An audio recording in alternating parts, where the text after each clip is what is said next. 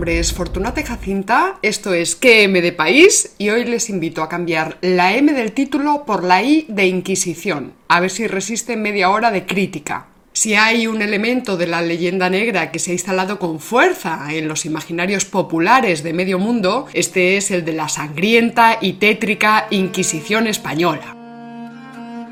Este tópico, lleno de sádicos dominicos vestidos de negro, lúgubres mazmorras, quemaderos de reos y masas fanatizadas por los curas, ha sido apasionadamente asimilado por la literatura y el cine y absorbe oportunamente la identidad histórica de España. Quienes no conozcan en detalle la actualidad política en este solar hispano nuestro, pues no sabrán que uno de los principales objetivos de muchos de nuestros intelectuales y políticos, no solamente de los secesionistas, es precisamente demoler esta identidad histórica de España. ¿Y por qué? Pues porque si España se construyó sobre principios de muerte y destrucción, quemando, por ejemplo, a herejes y brujas, y también masacrando a las poblaciones nativas en América, pues lo mejor que puede hacerse es demoler a España desde los cimientos, acabar con ella en nombre de la democracia y de la tolerancia, la libertad, la paz y la armonía universal. Así demostraríamos al resto del mundo que los españoles del siglo XXI nada tenemos que ver con nuestros abuelos, aquellos monstruos sanguinarios, hijos de Lucifer. ¿Se acuerdan ustedes de aquella docta persona que publicó en nuestro foro de YouTube que a los españoles nos faltaba epistemología para desarrollar pensamiento abstracto? Pues resulta que el otro día modificó su comentario y claro, YouTube me avisó. Cambió Inquisitorial Estado español por Inquisitorial Aparato Judicial español. Esta sutil variación, urdida en pleno proceso judicial contra el golpismo catalán, nos revela perfectamente cuál es la ideología que empaqueta a esta criatura angelical. Este señor está convencido de que el clima de terror y de sospecha que supuestamente acarreó la Inquisición española logró de alguna manera instalarse en el ADN de los españoles, dando lugar a una especie de mentalidad inquisitorial. Darwin también opinaba que la Inquisición había matado en España a sus grupos de población más aptos, esto es, a los moros, los judíos y los protestantes, y que la reproducción selectiva había dado lugar a gentes muy fanáticas, poco dotadas para las tareas intelectuales y enemigas de la libertad y del pensamiento crítico. Ana Gabriel, exdiputada independentista en Cataluña y actualmente fugada en Ginebra, subrayó así la supuesta violencia institucional que el Estado español ejerce sobre el oprimido pueblo catalán. Hay quien dice que somos las nietas de las brujas que no pudieron quemar. Ojalá en el futuro alguien diga lo mismo refiriéndose a nosotras. Querrá decir que hemos superado la Inquisición, que hemos saltado la hoguera. Pues a menudo sitio ha ido a parar la mujer. Pues sí, porque ahora me estoy acordando yo del historiador danés Gustav Henningsgen, que calculó que solamente en Suiza fueron abrasadas vivas unas 4.000 personas, la última una niña ejecutada en el cantón de Glarus en 1783. Otras estimaciones hablan de 10.000 muertes, pero bueno, vamos a ser prudentes. Evidentemente, Ana Gabriel, no te preocupes, porque ahora ya no queman brujas en Suiza, pero verás, es que en España tampoco, ni ahora ni antes. Verán sus señorías, es importante que entendamos que la condena moral que trae aparejada la leyenda negra se proyecta sobre todos los españoles por el hecho de ser españoles. Es una idea totalizadora que no distingue entre votantes de izquierdas o de derechas, mujeres u hombres, entre trabajadores por cuenta propia y trabajadores por cuenta ajena, científicos o futbolistas, académicos o qué sé yo, panaderos. El mito de la mentalidad inquisitorial y oscurantista se construyó contra España, precisamente para justificar el protestantismo y también los nacionalismos y el colonialismo del siglo XIX. Y se hizo así porque España en ese momento era la potencia hegemónica y también porque España era católica. Desde entonces estos prejuicios afectan a todo lo que tuvo que ver históricamente con España, incluidas las naciones hispanoamericanas. Vean este delicioso pastelito que un seguidor nos ha dejado en YouTube y les advierto que las mayúsculas son las originales, las que puso el señor. No he visto gente con menos concepto de la libertad de opiniones que vosotros los españoles. No hay más que ver la basura que es Latinoamérica. Esa es vuestra descendencia basura. Y ahora adivinen desde dónde nos escribe este querubín, este ser de luz. En este apartado vamos a hacer un breve recorrido por algunos de los clichés clásicos que conformaron el mito de la Inquisición y que han pasado a formar parte de la modernidad. Nos cuenta María Elvira Rocabarea, por ejemplo, que una encuesta realizada entre estudiantes de ciencias de la Unión Europea determinó que el 30% piensa que la Inquisición quemó en la hoguera a Galileo y el 97% piensa que antes fue torturado. Pero verán, es que Galileo ni fue torturado ni mucho menos quemado. Su condena consistió en rezar 60 veces los salmos penitenciales bajo arresto domiciliario en Villa Medici, uno de los más bellos palacios de Roma. De ahí pasó al palacio del arzobispo de Siena y finalmente se trasladó a su casa a orillas del mar, donde siguió trabajando rodeado de sus discípulos hasta su muerte. Por cierto, que la Inquisición que condenó a Galileo no era la española. Pero eso qué importa, uno dice Inquisición y ya saltan todos los resortes hispanófobos. Vamos a ver ahora qué decía Goethe, el poeta alemán, en una de sus obras a finales del siglo XVIII. La Inquisición no arraigará entre nosotros. No somos de la misma madera que los españoles para dejar que tiranicen nuestras conciencias. Olvida Goethe que mientras en España el fenómeno de la brujería fue prácticamente inexistente, en los territorios alemanes se abrasaron vivas a unas 25.000 personas. Como ustedes saben, el recurso del siniestro inquisidor ha sido ampliamente utilizado por multitud de cineastas y escritores, como Dostoyevsky, Poe, Miguel Delibes, Pérez Reverte, Humberto Eco o Schiller motivo por el cual resulta tan difícil erradicarlo de la imaginación popular, a pesar de las investigaciones de los especialistas. Verán ustedes, el verano pasado me encontraba yo visitando la Catedral de Santo Domingo de la Calzada, en La Rioja, eh, cuando presencié un fenómeno extraordinario. Había allí una especie de capillita reconvertida en museo donde se mostraban pues algunos viejos aperos del edificio, entre ellos un viejo yugo de campanas pertrechado todavía pues con sus cadenas y con sus herrajes. Oyóse entonces la voz de un señor que alentaba a sus hijos a que se apresurasen para ver los aparatos de tortura que usaban los curas. Las imaginaciones de aquella familia dieron todas muestras de mucho hechizo y de gran arrebato interior. Ay, pero cuando el padre leyó en la cartela que el instrumento maléfico no era más que yugo de campanas, cayó pícaramente instando a su familia a continuar rápidamente la visita. Estudiar la Inquisición como fenómeno histórico resulta relativamente fácil, ya que fue una institución altamente burocratizada que generó cantidades enormes de documentos. Por cierto que esta es una característica de todos los imperios, tanto del imperio romano como del español, eh, que es la defensa de la ley y el celo administrativo, esto es papeles y más papeles. Aparte de erudición, el estudio exige coraje, primero para atreverse a bucear entre miles de legajos polvorientos, y después para desprenderse de los propios prejuicios y poder así distinguir la realidad histórica del mito. Pueden ustedes imaginar que desde sus orígenes el tema generó una cantidad enorme de comentarios eh, dentro y fuera de nuestras fronteras. Unos eran apologéticos, otros eran condenatorios, la mayoría hipertrofiados. En muchos de estos estudios es fácil rastrear una bipolarización ideológica, de la que difícilmente escapan incluso las extracciones de datos más rigurosas, como las que el historiador estadounidense Henry Charles Lea compiló tras zambullirse en los archivos del Consejo de la Suprema Inquisición. Dentro de la línea positivista de Menéndez Pelayo sobresalen la obra de Julián Juderías en España así como la del historiador alemán Ernesto Schaffer. La investigación, parada durante las guerras mundiales, eh, fue retomada en los años 60 por historiadores como Julio Caro Baroja. Pero el gran avance se produjo de la mano del danés Gustav Henningsgen y del español Jaime Contreras, tras analizar 44.000 causas archivadas en la Suprema.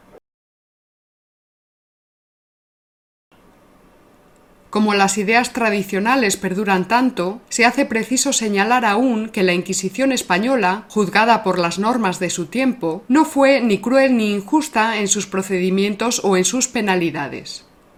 En muchos aspectos fue más humana y justiciera que casi cualquier otro tribunal europeo. Lo primero que tenemos que aclarar es que la Inquisición no fue un invento español, sino que hace referencia a varias instituciones creadas desde el seno de la Iglesia de Roma para combatir la herejía desde procedimientos reglamentados. La Inquisición episcopal, controlada por los obispos locales, fue la primera forma de la Inquisición medieval y se implantó por primera vez en Francia en 1184 para combatir la herejía cátara. Más tarde se instituyó la Inquisición Pontificia, dirigida directamente por el Papa. Fue implantada en distintos reinos europeos, siendo muy activa en el sur de Francia y en el norte de Italia. En España existió en la Corona de Aragón desde 1249. En 1478 se implantó la Inquisición española, y en 1542 se creó el Santo Oficio Romano, destinado a combatir el protestantismo. Como vemos, son cosas diferentes y hay que prestar especial atención a las fechas. Por tanto, la Inquisición española fue un tribunal eclesiástico fundado a instancias de los reyes católicos para atajar el problema converso. Es importante insistir mucho en este punto, porque la Inquisición española no tenía jurisdicción sobre los judíos sino que trataba de sacar a la luz los casos de aquellos que después de haber sido bautizados y haberse convertido al cristianismo, esto es, los cristianos nuevos que se llamaban, seguían manteniendo sus prácticas judías. Esto es, la Inquisición debía vigilar a los cristianos judaizantes, no a los judíos. Y claro, llegados a este punto, resulta muy difícil no elevar un juicio moral desde nuestro bien pensante siglo XXI, pero tenemos que intentarlo porque si no, no comprenderemos nada. En toda la Europa medieval había ido creciendo peligrosamente el recelo contra las comunidades judías, en parte por el aumento de su población y en parte también por el poder que las élites judías fueron alcanzando gracias a su pericia financiera y administrativa. Estos recelos provocaban violentas reacciones a nivel popular, que a menudo acababan en difamaciones, escarnecimientos públicos, persecuciones y matanzas. Recordemos que en Castilla los judíos no estaban obligados a aportar señales distintivas, por ejemplo, un tipo de ropaje diferente que les permitiera ser identificados por la calle, pero que esta era una práctica común en otros territorios de Europa, incluido el Reino de Aragón. Ya dedicaremos un capítulo completo a esta cuestión tan delicada, pero de momento quiero resaltar que el antisemitismo era una práctica común en muchos territorios europeos. Recuerden que el propio Erasmo de Rotterdam rechazó la invitación de Cisneros a dar clases en la Universidad de Alcalá de Henares, argumentando que en España había mucho judío y mucho moro y muy poco cristiano. Y nunca está de más recordar que Voltaire en el siglo XVIII era también descaradamente antisemita. Los judíos habían sido expulsados de Francia en 1182, luego en 1306, en 1394 y en 1693. De Inglaterra fueron expulsados en 1290, de Alemania en 1348, de Austria en 1421 tras la quema de 270 individuos. Gran parte de esta población había ido llegando a la península ibérica buscando precisamente refugio, hasta que la situación se hizo insostenible y en 1492 se dictó la orden de expulsión. Esta medida les valió a los reyes católicos una felicitación expresa por parte de la Universidad de la Sorbona de París. Posteriormente, los judíos serían expulsados de los reinos de Lituania, Portugal, Navarra, Provenza, Génova, Baviera, Túnez, Orán, etc. Curiosamente, sin embargo, solo se habla de la expulsión dictada por los reyes católicos en España.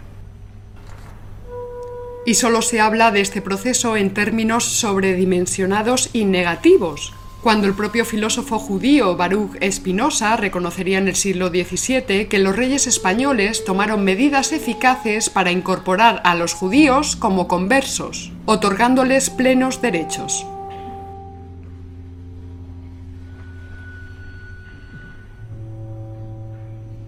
Los reyes católicos activaron varias campañas evangelizadoras para tratar de paliar el conflicto. Pero ante el recrudecimiento de la situación, porque ya habían empezado, ya se habían dado persecuciones y matanzas de judíos, solicitaron el asiento de un tribunal de la Inquisición.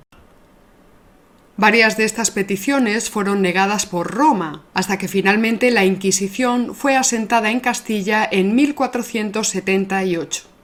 La iniciativa fue alentada en gran parte por los propios conversos, esto es, por los judíos convertidos al cristianismo que habían medrado y querían conservar su estatus.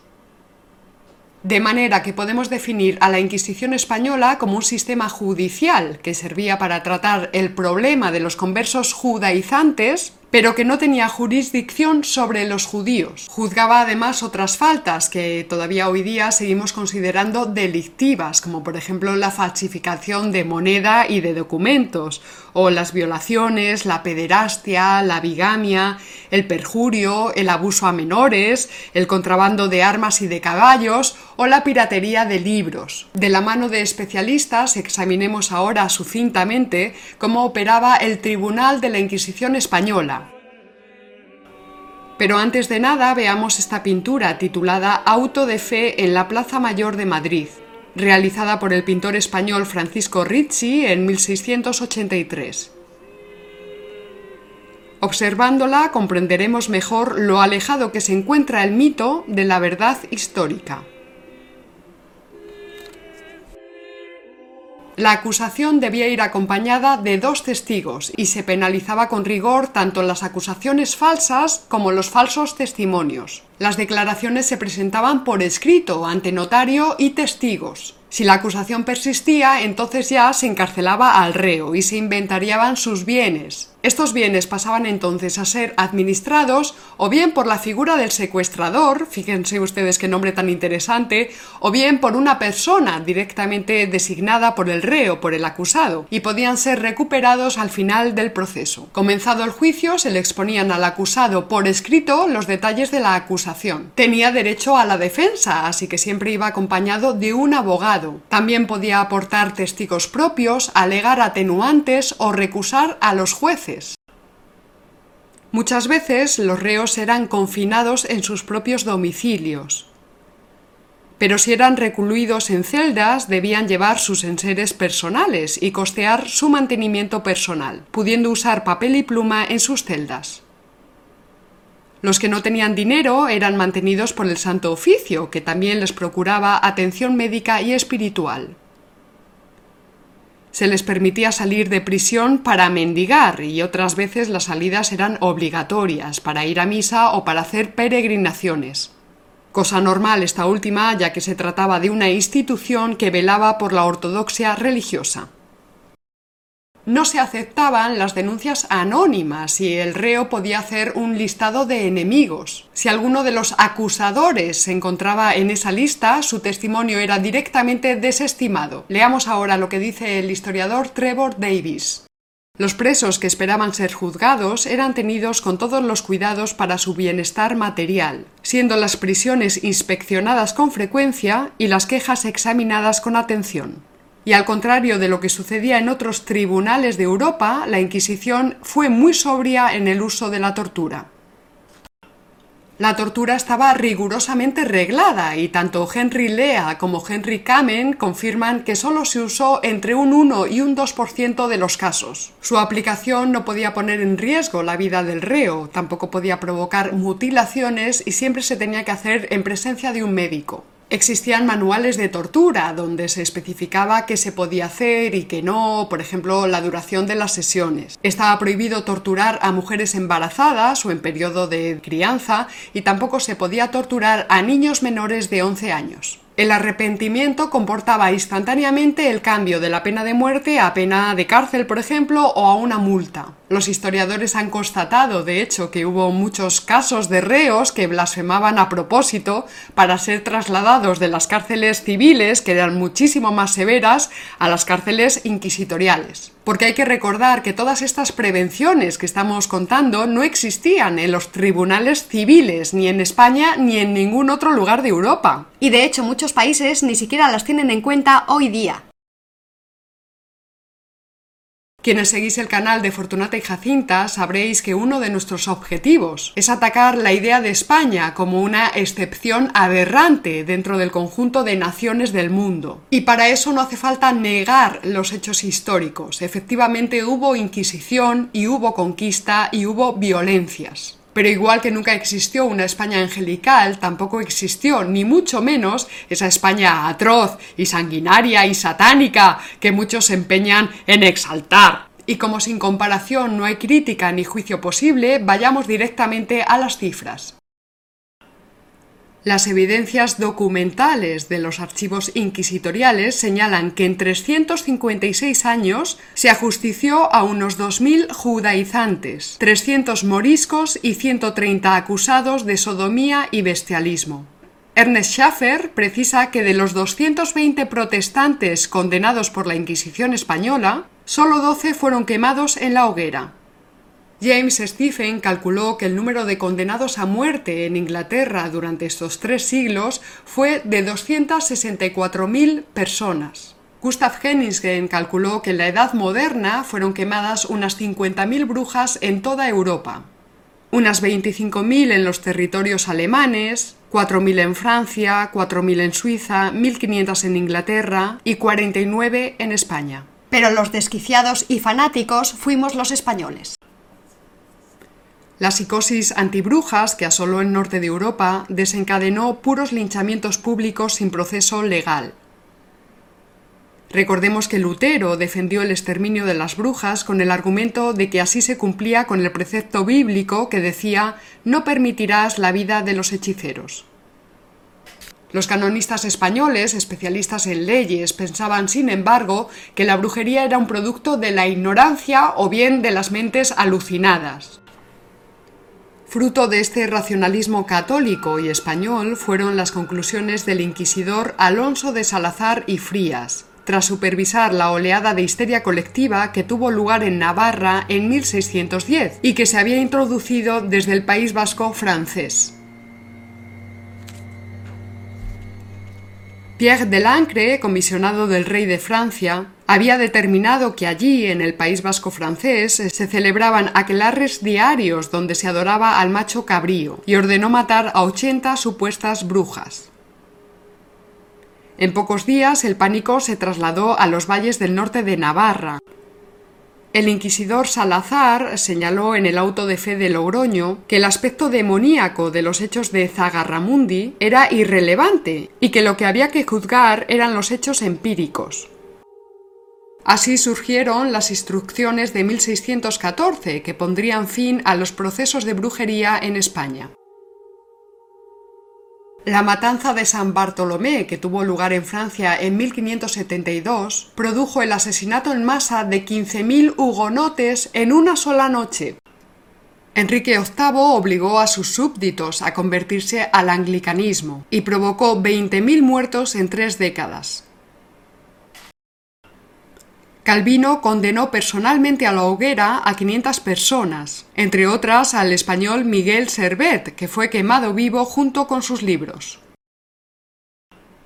Tomás Moro fue ejecutado por orden de Enrique VIII. Sin embargo, el español Fray Luis de León, que estuvo encarcelado durante cuatro años, pudo seguir escribiendo desde su celda y recuperó su cátedra en la Universidad de Salamanca al salir. Por otro lado, ya sabemos que los ilustrados franceses se presentaron a sí mismos como hijos de la luz, en oposición a las tinieblas hispanas, y que escribieron libelos afirmando que la Inquisición había matado la vida intelectual en España. Sin embargo, casi nadie sabe que Lavoisier, uno de los padres fundadores de la química, fue guillotinado en París porque, en palabras del presidente del tribunal que lo condenó, la revolución no necesitaba científicos ni químicos. Otros 27 científicos sufrieron suerte semejante durante ese periodo. Esta ilustración fue la creadora del mito del índice de los libros prohibidos por la Inquisición española. Índice que curiosamente permitía el estudio en España de la teoría heliocéntrica cuando en Francia estaba prohibida. Porque claro, lo que no cuentan los ilustrados franceses es que en Francia también había Inquisición y que durante el siglo XVIII fue mucho más activa que la española. De hecho, se tradujeron y publicaron numerosas obras volterianas en España, mientras que Voltaire en Francia había sido condenado y obligado al exilio. La furia judicial francesa condenó a Molière por obsceno, irreligioso y libertino. Y atacó a Villon, Rabelais, Dubellé, Victor Hugo, Verlaine, Rimbaud, Chateaubriand, Baudelaire y Zola. La mayoría de las veces el Tribunal español no suprimía los libros en su totalidad, sino que publicaba la lista de correcciones o de aquellas partes que debían ser suprimidas. Muchos exigen de la monarquía hispánica y de la sociedad española de la época la resolución de problemas y de conflictos que aún hoy día siguen sin resolver, a pesar de nuestras democracias y de la ONU y de los derechos humanos como si los españoles del siglo XVI y XVII y XVIII pues tuvieran que haber actuado con un libro de antropología del siglo XXI. Lamentablemente, la mayor parte de estas críticas y de estas exigencias ahora mismo surgen sobre todo desde dentro de nuestras comunidades hispanas, desde dentro de España y de las naciones hispanoamericanas, donde muchos han asumido estos tópicos o topicazos de la leyenda negra de una forma completamente acrítica. Así que de nosotros depende enmendar esta situación. Yo de momento me despido de todos ustedes, esperando poder verles en el próximo capítulo. Recuerden que pueden contactarnos en redes sociales y también en este activo foro de YouTube y les solicitamos su ayuda para el mantenimiento económico de este proyecto. Se despide de ustedes Fortunata y Jacinta y recuerda, si no conoces al enemigo ni a ti mismo, perderás cada batalla. Hasta luego.